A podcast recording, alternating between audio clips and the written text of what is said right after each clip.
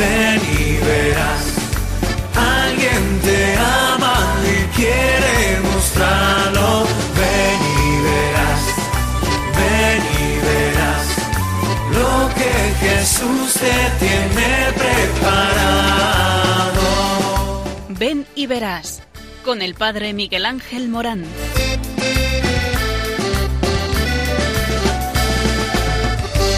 Aunque sean muchas las preguntas si te surgen tantas dudas, es verdad lo que te canta.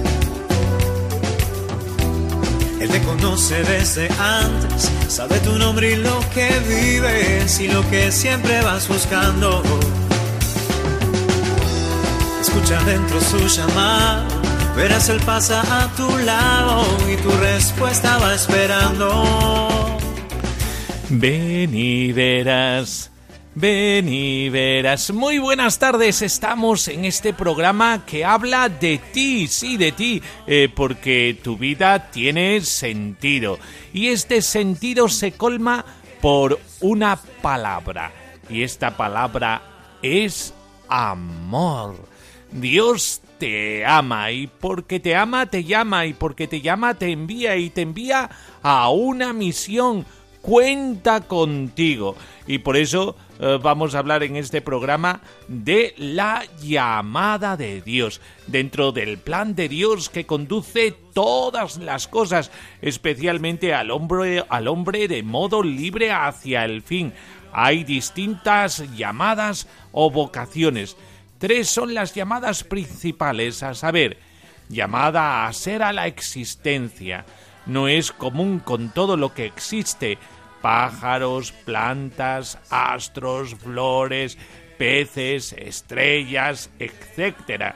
Esta llamada es el paso del no ser al ser.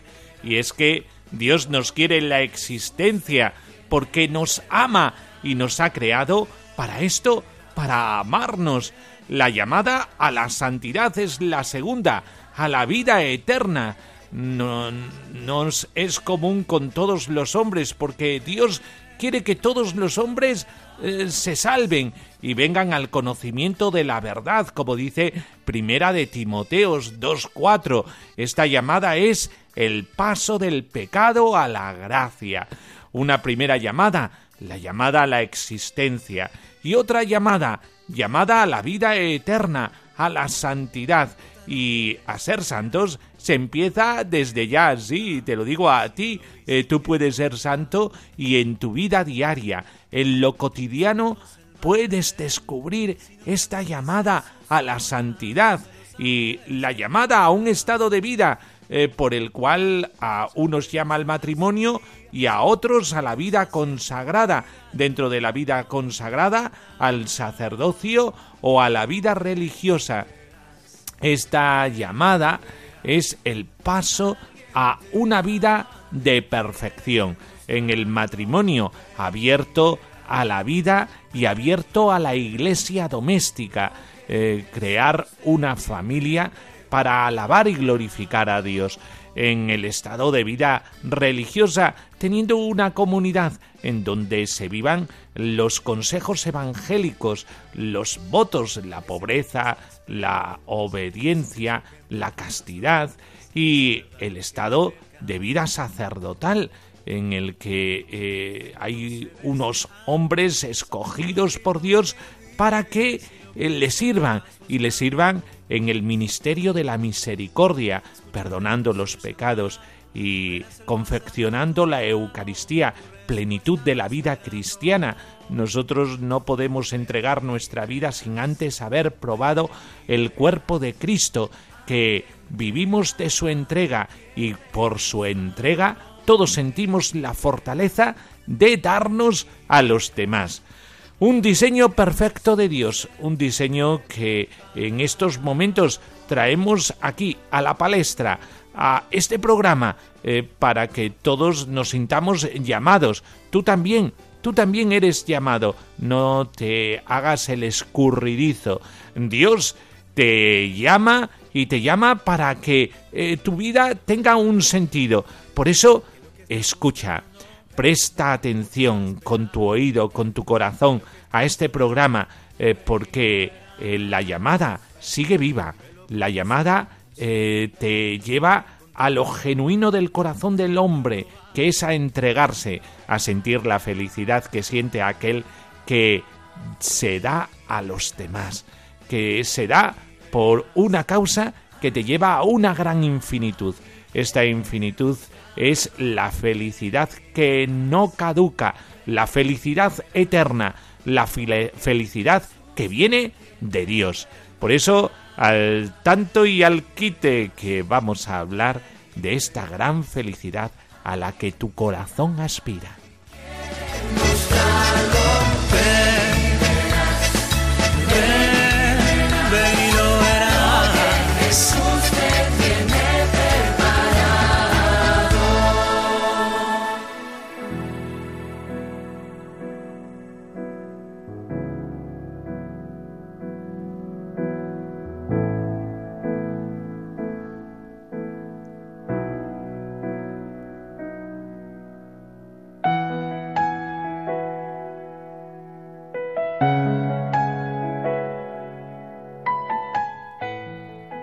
Señor Jesús, hoy sigues llamando a muchos para que estén contigo y anuncien tu evangelio. Dales fortaleza y generosidad para que se liberen de todas las ataduras que anudan su corazón. Sé tú mismo su libertad, para que puedan seguirte que todo lo que hasta ahora tienen por ganancia, al conocerte a ti, lo tengan por pérdida. Que, atraídos por ti, se animen a venderlo todo, a darlo a los pobres y a entregar su propia vida en la honda y sencilla alegría de tu pobreza, que se convierte en riqueza cuando abrimos el corazón a esta tu presencia. Que la esperanza de tu reino los seduzca hasta el fondo de su ser. Que pongan sus pies donde tú pusiste tus pasos, comulgando tu vocación y tu destino. Haz que mañana como apóstoles pobres y humildes, libres en tu misma libertad, lleven tu presencia a los hermanos y los reúnas en la mesa de tu iglesia, que peregrina por el mundo hacia el Padre, y en la aurora de un tiempo nuevo, vivan contigo la aventura del primer Pentecostés. Señor, haznos dóciles a tu espíritu para seguirte desde el matrimonio, desde la vida religiosa o desde el sacerdocio. Señor, préstanos de tu espíritu, regálanoslo para seguir con paso firme el seguimiento al que tú nos llamas.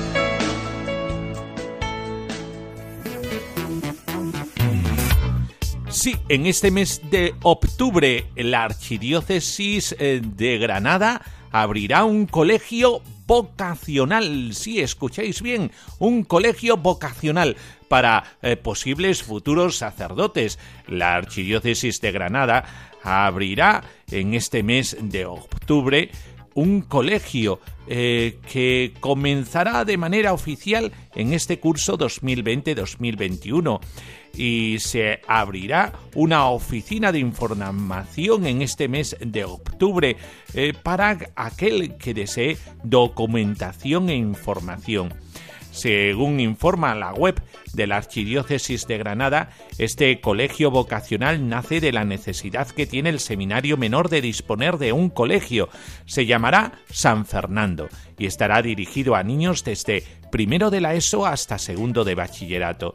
El Colegio Vocacional Diocesano San Fernando estará situado en el edificio del siglo XVII, que fue un monasterio trinitario.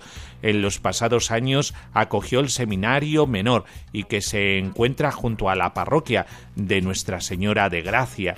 Según precisan, este colegio vocacional estará abierto a todos los niños, no solo a aquellos que quieran iniciar después una futura formación para ser sacerdotes, y por la seriedad con la que afrontan una educación en la que existen diferentes dimensiones corporales y afectivas de la persona humana, así como de los distintos ritmos de madurez en niños y niñas.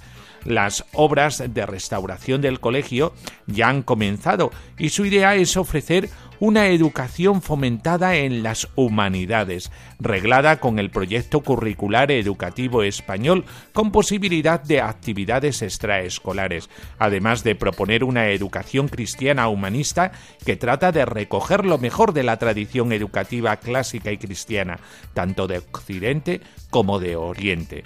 De esta forma, se desea hacer nacer en los alumnos la llamada que cada uno tiene en su interior, para desarrollarla, al mismo tiempo que desea educar a hombres verdaderos capaces de ofrecer al mundo actual el acontecimiento de Cristo que ilumina y hace mirar todas las cosas de forma distinta. El sostenimiento económico del Colegio Vocacional Diocesano San Fernando dependerá de las aportaciones de las matrículas y de las posibles donaciones que pueda recibir. Además, eh, las matrículas serán lo más reducidas que se pueda para poder realizar el curso y se buscarán becas para ofrecer a aquellas personas que no pueden afrontar su coste. Por eso, ya sabéis, en este mes de octubre, la Oficina de Información para quienes deseen saber más sobre el Colegio Vocacional Diocesano San Fernando de la Archidiócesis de Granada, en el plazo de matrículas eh, va a comenzar eh, de tal manera eh, que todos podrán acceder a este colegio vocacional que nos sitúa en un futuro, un colegio con perspectiva de futuro. Por eso, ánimo que en el Colegio San Fernando podremos encontrar el sentido de la vida, el sentido a una llamada eh, más alta, a la llamada a la santidad en un estado propio y sobre todo eh, sabiendo que eh, se buscan vocaciones a la vida sacerdotal, a la vida religiosa. Toda una iniciativa preciosa qué importante es abrir colegios con esta perspectiva de trascendencia, acudiendo al hombre integral.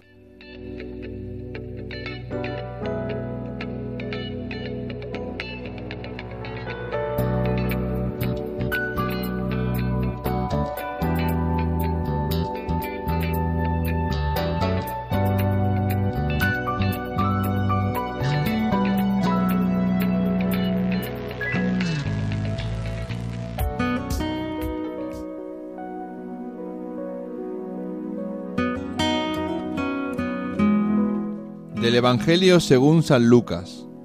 Recorrió a continuación ciudades y pueblos, proclamando y anunciando la buena nueva del reino de Dios. Le acompañaban los doce y algunas mujeres que habían sido curadas de espíritus malignos y enfermedades. María, llamada Magdalena, de la que habían salido siete demonios, Juana, mujer de Cusa, un administrador de Herodes, Susana y otras muchas que le servían con sus bienes.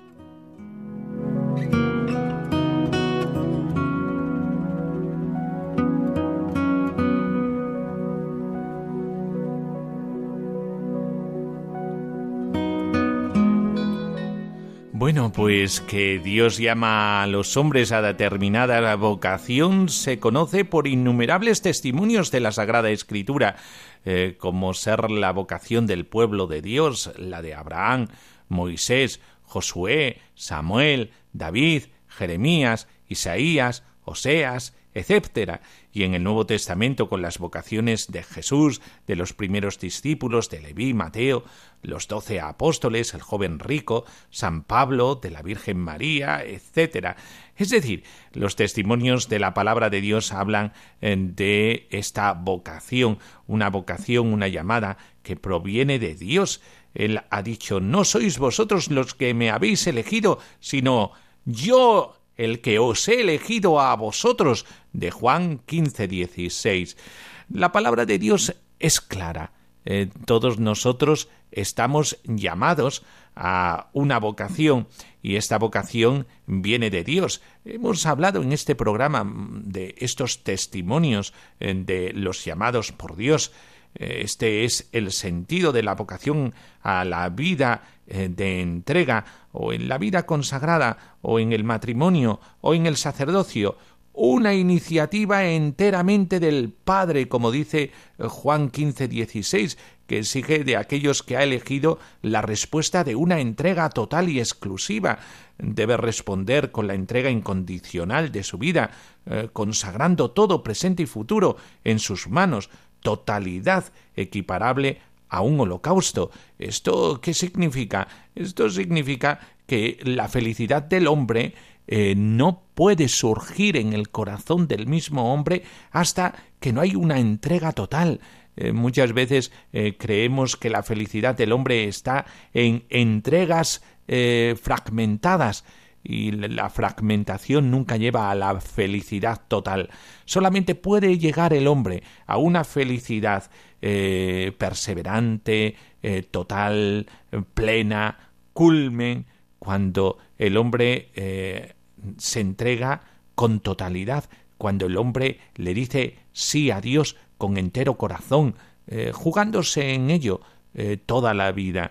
Eh, cuando intentamos otras clases de felicidades partidarias o mm, eh, fragmentadas, eh, esas felicidades no pueden llenar el corazón del hombre, nos deja a medias. Y vivir la vida a medias, qué, qué ramplona es. No encuentras la felicidad que totalmente te llena. Por eso cuántas veces dices, si esto lo he vivido tan intensamente, eh, ¿por qué no he encontrado en esto la felicidad que ansía mi corazón y que busca mi corazón? Eh, porque eh, no lo has vivido desde esta totalidad. toda llamada es una llamada desde la totalidad. No puede estar trocitos de tu vida, porque los trocitos de tu vida también fragmentan tu felicidad. cuando uno le dice sí al Señor, y se lo dice totalmente, entonces es cuando el corazón siente la satisfacción para lo que fue creado. Eh, todos nosotros hemos sido creados para eso, para una felicidad plena. Pero esta felicidad eh, no será hasta que no le decimos a Dios quiero entregarme totalmente. Los que sienten en su corazón el deseo de abrazar el estado de perfección o el estado de santidad eh, pueden creer, sin duda alguna, que tal deseo viene del cielo, porque es demasiado generoso y está muy por encima de los sentimientos de la naturaleza. Esto lo decía San Juan, San Juan Bosco. Eh, cuando uno tiene este deseo de totalidad, pleno, eh, esto solamente puede provenir de Dios, porque Dios nos diseñó para eso, no nos diseñó para una vida chata, sino para una vida totalmente plena, eh, totalizante. Él llama continuamente a nuevos discípulos, hombres y mujeres, para comunicarles mediante la efusión del Espíritu Santo, como dice Romanos 5:5, el ágape divino, su modo de amar, apremiándolos a servir a los demás en la entrega humilde de sí mismos, lejos de cualquier cálculo interesado. ¿Y cómo Dios llama? La llamada de Dios ordinariamente es interior. Eh, por eso, como es interior, eh, hay que cultivar la vida espiritual. Eh, si descuidas la vida espiritual, estarás desorientado, no sabrás el sentido de tu vida, no sabrás cómo vivir el acontecer de cada día. Solamente si tienes un espíritu cultivado, un corazón cultivado, estate a la escucha de lo que Dios quiere de ti. Y por eso es tan importante la oración.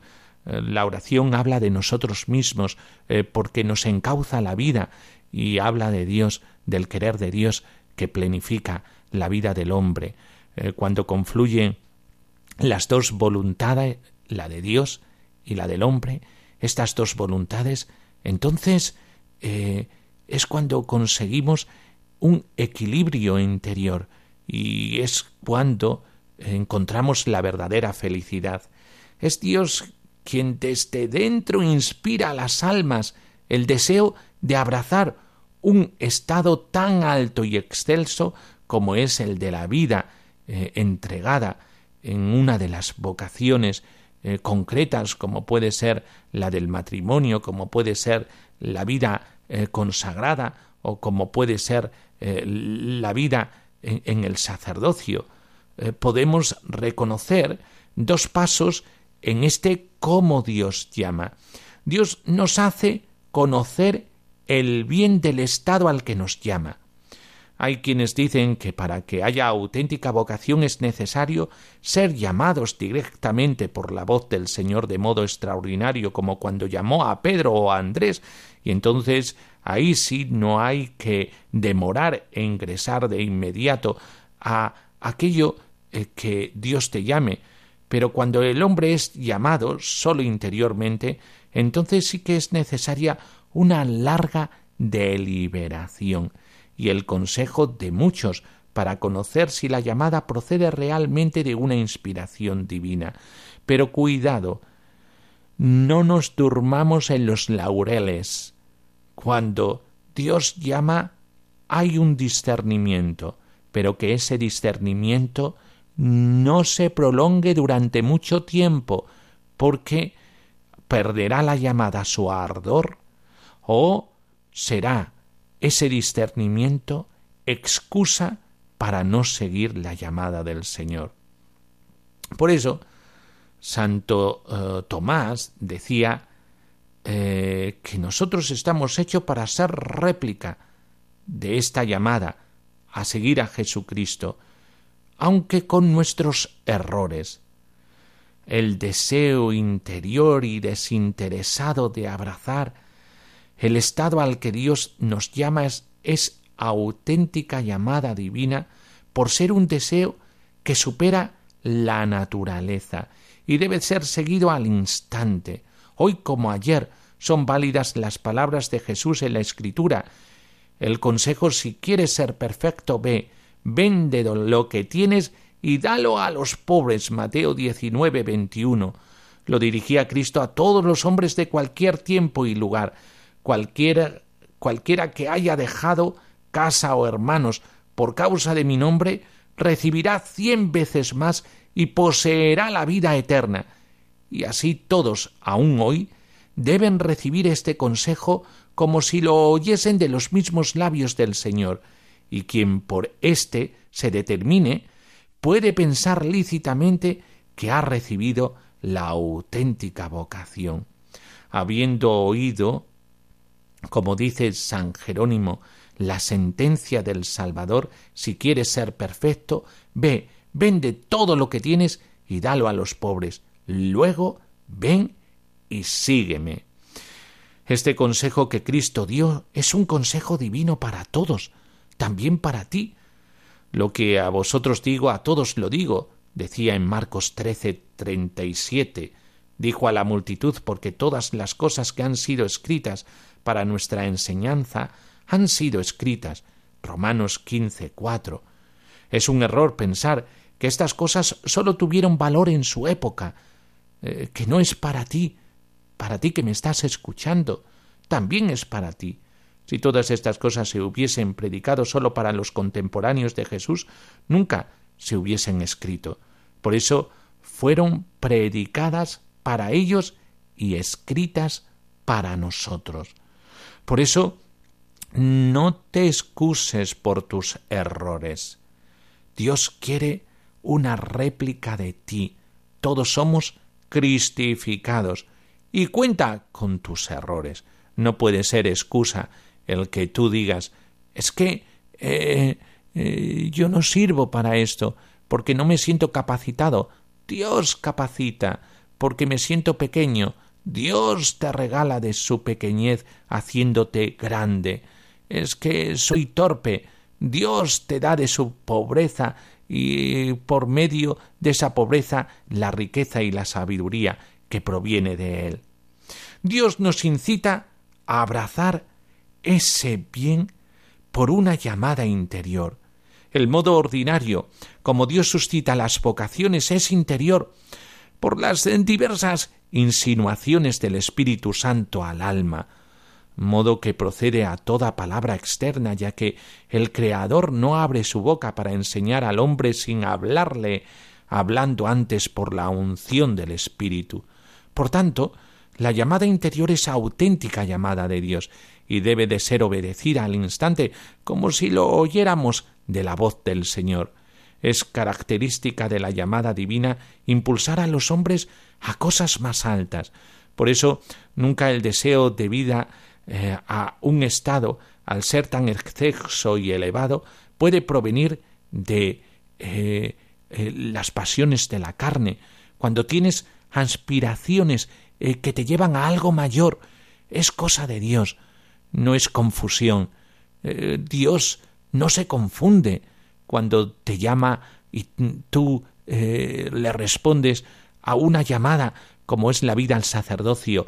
Oye, que esa llamada al sacerdocio es para ti. Si Dios te llama, mira, ya Dios preparará todo el camino y allanará eh, todo aquello que tú veas como dificultad. Eh, Dios, cuando te llama a algo que a ti te sobrecoge y que te puede sobrepasar, bueno, pues ya sabes que es llamada de Dios, porque te sobrepasa. Por eso no te acobardes ante la llamada del Señor. Y asimismo, para dar los pasos al matrimonio o para dar los pasos a la vida religiosa, eh, si lo sientes en tu corazón, lánzate. Eh, si te ves pequeño, eh, débil para seguir una llamada como la que se susurra en tu corazón, levántate y rápidamente secúndala, porque ya sabes que no viene de ti, sino que viene de de, de Dios. ¿Por qué? Porque te supera. Los que desconfiando irracionalmente de la llamada divina alejan una vocación deben cuidarse como si se tratara de un gran crimen, pues apartan a el alma del consejo divino.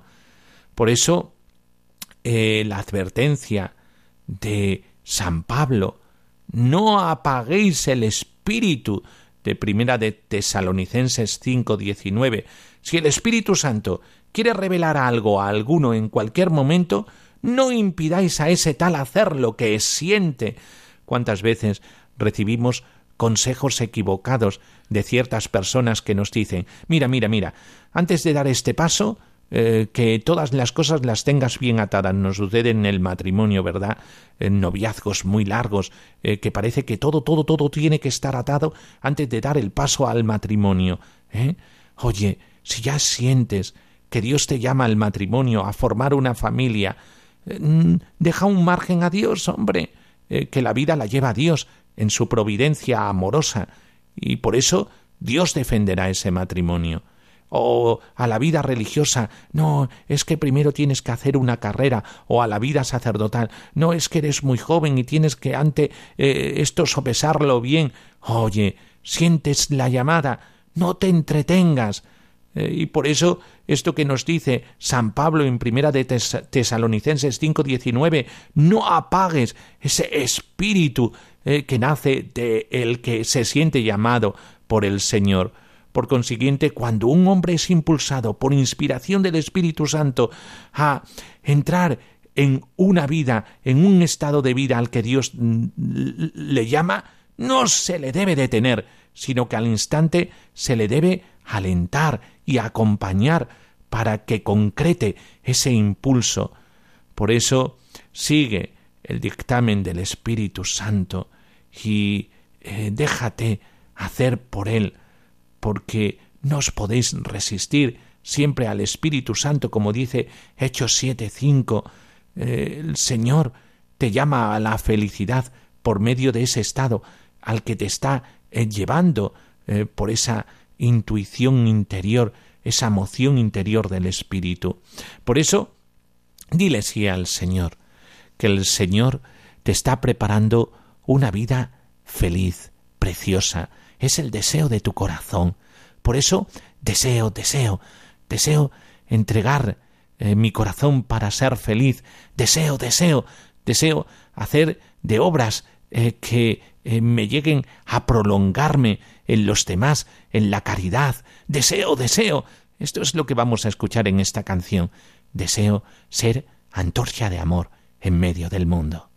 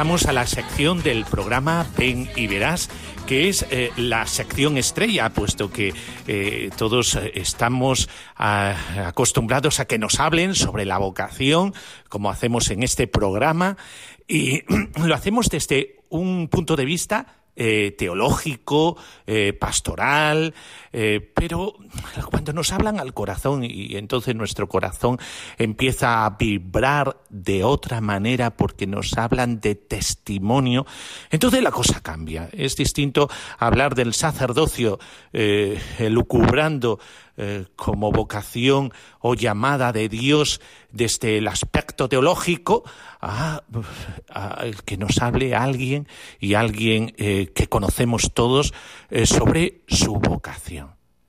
su vocación al matrimonio, a la vida religiosa, al sacerdocio. Eh, es vida entregada y cuántas veces nosotros desde la indecisión, ¿verdad? Eh, no queremos eh, tomar decisiones para comprometer toda la vida. pues aquí en este programa se habla del sentido de la vida y se habla de que tu vida merece la pena ser vivida y que estás llamado a entregar la vida si es que no está tanto en recibir como en dar y tu vida la tienes ahí para darla. Eh, por eso tenemos en nuestros estudios de Radio María a Ángel eh, Expósito, alguien muy conocido por todos nosotros. Es periodista eh, de la COPE y nos va a hablar de su vocación, porque él también ha optado por un estado de vida dentro de la Iglesia y su vocación matrimonial. pues Ángel, eh, muy buenos días, eh, buenas tardes por estar entre nosotros. ¿Qué tal? ¿Cómo estás, Miguel Ángel? Bueno, pues eh, Ángel, ¿cómo Dios te llamó a ser esposo de una esposa, papá? Sí. ¿Cómo, ¿Cómo? Sinceramente, mm, no soy quien para dar ni grandes lecciones al respecto, ni tengo a lo mejor una teoría formada, pero creo que fue todo como muy natural. Y es que a lo mejor no es relativamente normal lo que voy a decir, pero es que mi mujer es mi novia del instituto. Entonces, claro, yo tendría 15 o 16 años y como cualquiera con 15 o 16 años, pues se fija en una chica de clase o del instituto. Y Pilar, que se llama así, encima se llama Pilar, pues era la chica un curso o dos más abajo que yo, era la hermana de unos amigos míos de mi clase, y pues un verano, pues te haces noviete, como cualquier chaval de 16 años en el instituto, y es mi mujer. Y sigue siendo mi mujer, por suerte. Y, y desde todo eso hasta hoy. O sea, es que no hay, no hay, no te sé justificar una razón de decir en qué momento de fe o en qué momento decides que te llama Dios. Es que fue muy fácil. Es mi novia del instituto. No tengo más explicaciones. Luego ya sí, luego han venido muchos problemas, pues como todos en la vida, y han venido tres hijos. Alguno ha venido con un esfuerzo especial, que si quieres te lo cuento también. sí, sí, ¿te lo cuento? Sí, sí, sí. Bueno, tenemos tres hijos, pero es que la pequeña es china. Entonces ya el colmo, porque mira que es difícil, pero, pero sí, sí, tenemos dos hijos ya mayores de 25, de 22, y la niña que tiene 16 y que fuimos a China por ella. Sí, sí. O sea, que no es decirte, no quiero dar lecciones de nada, ni quiero poner grandes frontispicios, ni grandes palabras. Sencillamente fue todo muy natural, fue todo muy lógico, fue todo muy leal, tanto que de esto hace ya, pues, 30 años. Qué bueno. Eh, ya veis, eh, Dios es aquel que se mete dentro de lo cotidiano. No tenemos eh, que esperar cosas extraordinarias, ni un milagro. Ahí está. Eh, qué bueno que alguien nos diga, dentro de la naturalidad de la vida existe un momento en el que el corazón te hace tilín y entonces eh, pues eh, ves ahí el futuro de tu vida acompañado por alguien. dicen que los curas no saben mucho de matrimonio porque no se casan. y yo a esos les tengo que decir que uno sabe de su matrimonio cuando está casado, pero los curas sabemos de todos los matrimonios. ¿eh? Entonces, la sabiduría que tenemos también los sacerdotes con respecto al matrimonio, eh, pues es bastante completa, eh, porque tantos nos, nos vienen a consultar. La transmisión de la fe en la familia. Mm. tú, Ángel, ¿Cómo transmites la fe en la familia? Porque yo eh, eh, veo, Ángel, eh, en ti los misioneros, los religiosos que están en los centros existenciales de la vida. Él no dice periferias existenciales, dice centros existenciales de la vida. Y entonces, Ángel tiene que ir modelando la vida eh, familiar eh, con sus viajes. ¿eh? Yo sé que esto es impactante no solamente para la gente que lo escucha en la COPE, sino también me imagino que para sus hijos. Háblanos un poquito de esto. Sí, es complicado. Es complicado. Yo en cierta ocasión, permíteme la broma, eh, en cierta ocasión recuerdo que me dijo, mi hijo mayor me dijo, oye papá, ¿te compensa ir a esos sitios? Claro, yo entiendo la pregunta. Debe decirme, ¿te compensa ir a un sitio donde te metes en un blindado y a lo mejor te revienta en el blindado? Claro, y, le, en broma le respondí, a mí no sé si me compensa, a ti sí que te compensa que yo vaya a esos sitios, ¿no? Yo creo que es cuestión también de naturalidad. Desde el punto de vista del matrimonio, claro, es que mm, mi mujer me conoció en el BUP, bachillerato, y vivió conmigo la facultad, vivió conmigo el becario, vivió conmigo las prácticas y ha vivido conmigo el éxito. Y ha vivido conmigo ese tipo de viajes. Por lo tanto, sabe que soy así, ella no es periodista y forma parte de, volvemos al de la naturalidad y el desarrollo profesional. Sabe que es lo que me gusta y sabe que es para lo que estamos aquí, para dar voz a los que no tienen voz. Desde el punto de vista de los hijos, mm, más o menos igual. Mm, yo quiero pensar en el ejemplo. Hay los filósofos modernos hablan de un concepto que es la ejemplaridad pública, que para los cristianos teníamos que tenerlo grabado completamente en nuestra frente. Tenemos que ser ejemplares y tenemos que ser buenos. Entonces yo creo que con todos nuestros errores como padres que serán infinitos, pero mm, yo creo que mis hijos ven que su padre es un buen tipo y que en su oficio y en casa pues que intenta ser ejemplar. Pues yo creo que solo con eso casi lo tenemos conseguido. con muchos fallos, seguro. ¿eh? En el estado de vida, eh, el estado de vida matrimonial, por ejemplo, eh, nos decía Ángel Espósito, nos decía esto de mi padre me ha dicho en todo sé el mejor. Pero. Sé el mejor. Hmm. Fijaos, fijaos que cuando habla de ser el mejor, muchas veces creemos que es competitividad. pensamos que es si tienes que ser el mejor, tienes que machacar al otro, al que tienes al lado. no, no, no, no. Cuando hablamos de mejor, el cristiano es el mejor por el amor. Es verdad, un médico que es bueno en su oficio, pero es bueno no por el dinero, sino que es bueno porque es cristiano, porque ama. Y el amor te hace ser bueno en todo. Y claro, aquel que ama y es bueno en su oficio, va a progresar también económicamente. ¿Por qué? Porque va parejo va parejo. ¿eh? ¿eh? Ángel, cuando hablas de ser el mejor, ahí está también tu fe, está el amor. Eh, darse cuenta, eh, tú nos hablabas en la conferencia que los problemas de España te parecen nimios a los problemas que has vivido en estas fronteras, que son fronteras para nosotros, y que nos parecen muy lejanas, a pesar de que están a kilómetros, a nada. ¿eh? Y a veces hasta en nuestra propia barriada, pero no tenemos ojos para verlo, porque a lo mejor no amamos suficiente. ¿eh? Ángel, eh, la fe, el amor, cuando tú lo has masticado en esos lugares, háblanos de esto, de ser el mejor, pero así, de esta manera. Decirle esto a un cura es muy complicado, pero ser periodista en el género periodístico en el que yo me muevo es algo absolutamente vocacional. O sea, no estamos obligando a nadie a meterse en el último año en Venezuela, en Siria, en el Chad o en Irak, cosa que yo he hecho. Por lo tanto, esto no es obligatorio. Entonces, si para ser el mejor tienes que hacer eso, pues yo quiero hacerlo. ¿Por qué? Porque es mi deber, es mi vocación. Yo quería ser periodista para esto, no para hablar de Puigdemont y de Torra. Igual que tú quieres ser el mejor cura de todo Cáceres. ¿Por qué? Porque forma parte de tu vocación. Bueno, pues yo quiero ser el mejor periodista haciendo lo que más me gusta, que es dando voz a los sin voz y metiéndome en donde no se mete nadie. Para hablar de Torra, para hablar de mm, Guillermo Fernández Vara, o para hablar... Esos hay un montón. Pero para hablar desde el puente Simón Bolívar de Venezuela, pues somos muy pocos. Bueno, pues yo quiero hacer eso.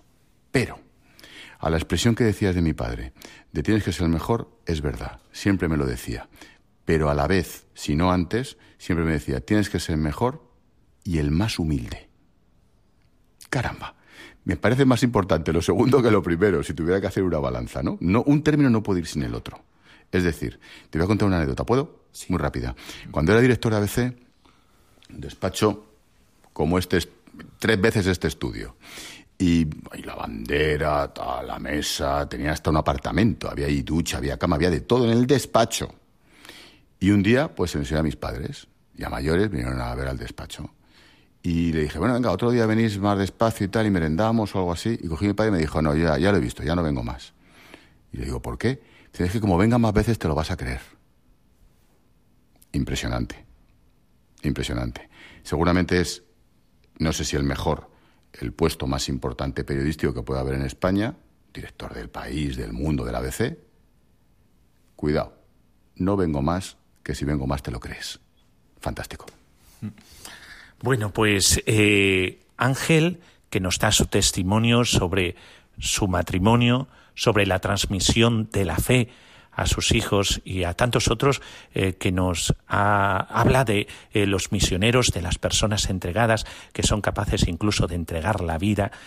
Nos habla de todo es, de todos estos, pero estamos en Radio María. No puedo eh, dejar de preguntarte eh, sobre los mártires de este siglo. Eh, nos decías, sin duda, la religión mundial más perseguida es la cristiana. Háblanos un poquito de esto. Bueno, mm, digamos en términos generales, si fuéramos país por país por donde se por donde se persigue, pues mm, a lo mejor no es tan general como lo voy a contar, pero no tenemos más tiempo y esto es radio. Digamos que mm, se juntan determinados elementos comunes. Casi todos los países donde se persigue de manera brutal hasta la muerte al cristianismo o son dictaduras o son regímenes extremos en lo religioso o son estados fallidos. Es decir, donde impera el crimen organizado, o impera el terrorismo, o impera el narcoestado. Cuando juntas los tres elementos, o uno de ellos manda sobre los otros, esos regímenes están en contra de la libertad, de la democracia, de la igualdad, y un denominador común, están en contra de la mujer. Y eso pasa en las dictaduras comunistas, eso pasa en el terrorismo yihadista, o eso pasa en el crimen organizado. Y ahí te explicas cómo se persigue el cristianismo en Pakistán, cómo se persigue el cristianismo en China, cómo se persigue el cristianismo en Oriente Medio por la yihad o en Centroáfrica por Boko Haram. Así te lo explicas. De todos los elementos, y hago un pequeño paréntesis, la pluralidad y el ecumenismo y el respeto a las demás religiones es algo que tenemos nosotros mejor que los demás, lo siento, pero es así. Y luego hay otra cosa fundamental que molesta mucho en estos regímenes, que es la defensa y la dignidad de la mujer. O sea, yo no he visto más feminismo en mi vida que las monjas en Mali.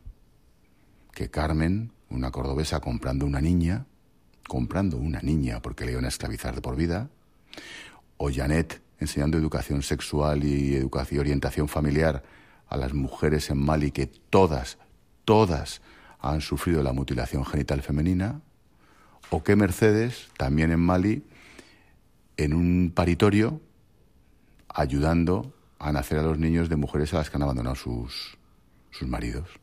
Por lo tanto, si juntas dictadura, falta de libertades y defensa de la mujer, pues tienes por qué nos persiguen a nosotros, es que somos, para eso somos los mejores. Muchas gracias, Ángel, por este tiempo que nos has concedido a Radio María y a el programa Ven y Verás, eh, que habla de eso, del sentido de la vida, porque hay tantos que no los descubren, eh, que es una pena, sobre todo eh, tú que me escuchas joven y que te planteas para qué tu vida, los índices de jóvenes insatisfechos y los índices de suicidios, eh, son enormes entre los jóvenes.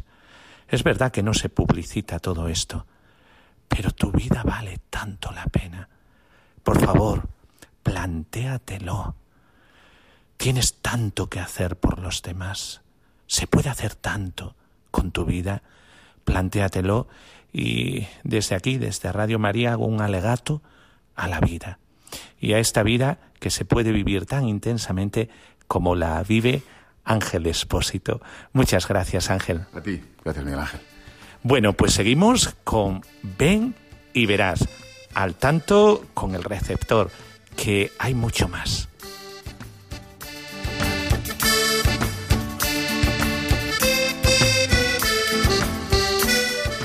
Bueno, pues eh, ya sabéis, todos nosotros tenemos una vocación, una vocación a la vida matrimonial, formando una familia, la iglesia doméstica, para el bien de toda la iglesia. estamos llamados a la vida sacerdotal, eh, regalando a los demás aquello que alimenta el corazón del cristiano a través de la restauración del propio corazón, la misericordia, y a través del perdón de los pecados y también eh, con el cuerpo de Cristo, eh, que es aquello que alienta nuestra vida, que le da fortaleza, el alimento que nos lleva a la vida eterna. Eh, que da la clave de toda la existencia del cristiano, el poder probar ya aquí en esta vida de la eternidad de Dios.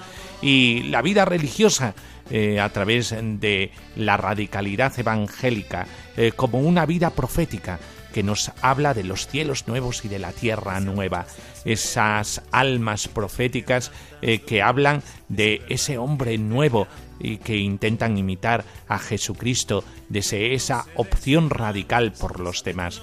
Pues ah, es una respuesta y una llamada desde la prontitud, con generosidad y con heroísmo. Por eso, no seas cobarde, dile sí al Señor.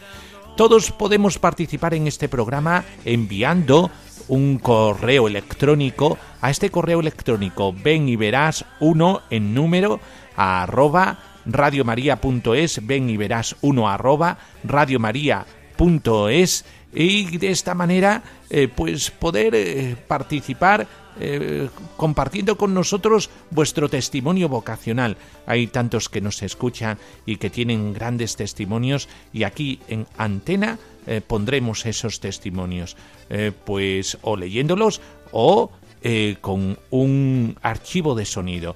Por eso esperamos que nos enviéis algún testimonio eh, para compartir con nosotros y para vivir la alegría de la vocación.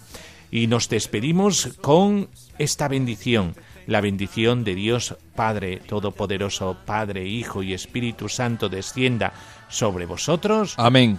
Pues en el control, Vicente Rosso, aquí en el micrófono, el Padre Miguel Ángel Morán y queriendo siempre abrazado desde las ondas de Radio María, a sabiendas que Dios tiene un designio precioso para todos nosotros, es el designio de el amor hecho vocación. Decidle que sí, no os arrepentiréis. importa lo que te enseñan, como de él te han contado, si no lo viste y encontrado Ven y verás con el padre Miguel Ángel Morán. Se lo sabe desde afuera. Ya no te bastan las teorías, probarlo a Dios así en tu vida, lo da todo y quita nada.